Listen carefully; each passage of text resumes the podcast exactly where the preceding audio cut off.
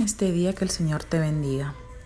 Leemos su palabra en Juan 10:28, en el que nos dice, y yo les doy vida, y no perecerán jamás, ni nadie les arrebatará de mi mano.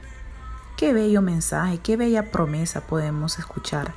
El Señor dice expresamente, no perecerán jamás. Él declara que su pueblo está en su mano.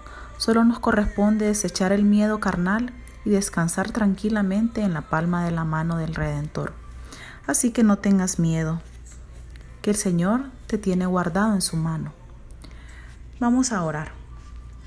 Señor, en este día te pido que pases carbón encendido en nuestros labios para que podamos hablar lo que tú hablas.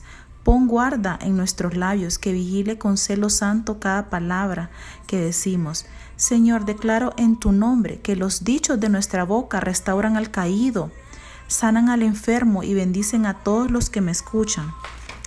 Señor, ten misericordia, Padre.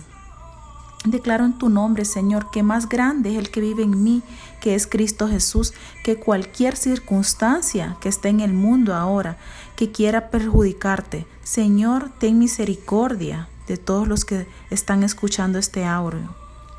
Declaro, Señor, que tú eres muralla impenetrable, que el enemigo no puede penetrar tu vida. Declaro que tú eres una ciudad fortificada, muro de bronce, y que tú tienes dominio sobre las circunstancias, porque mi Padre Celestial Jesús de Nazaret y el Espíritu Santo te pusieron en la tierra para señorar, sojuzgar, ejercer dominio sobre todo aquello que está a nuestro alrededor. La sangre de Cristo habla por nosotros y nos salva. La sangre de Cristo libera ahora mismo tu mente, tu consciente y tu subconsciente. Limpia cada uno de tus pensamientos, tu imaginación, tu cuerpo, tu alma y tu espíritu, para que eches fuera el temor y vive en ti el amor. Que Dios te bendiga.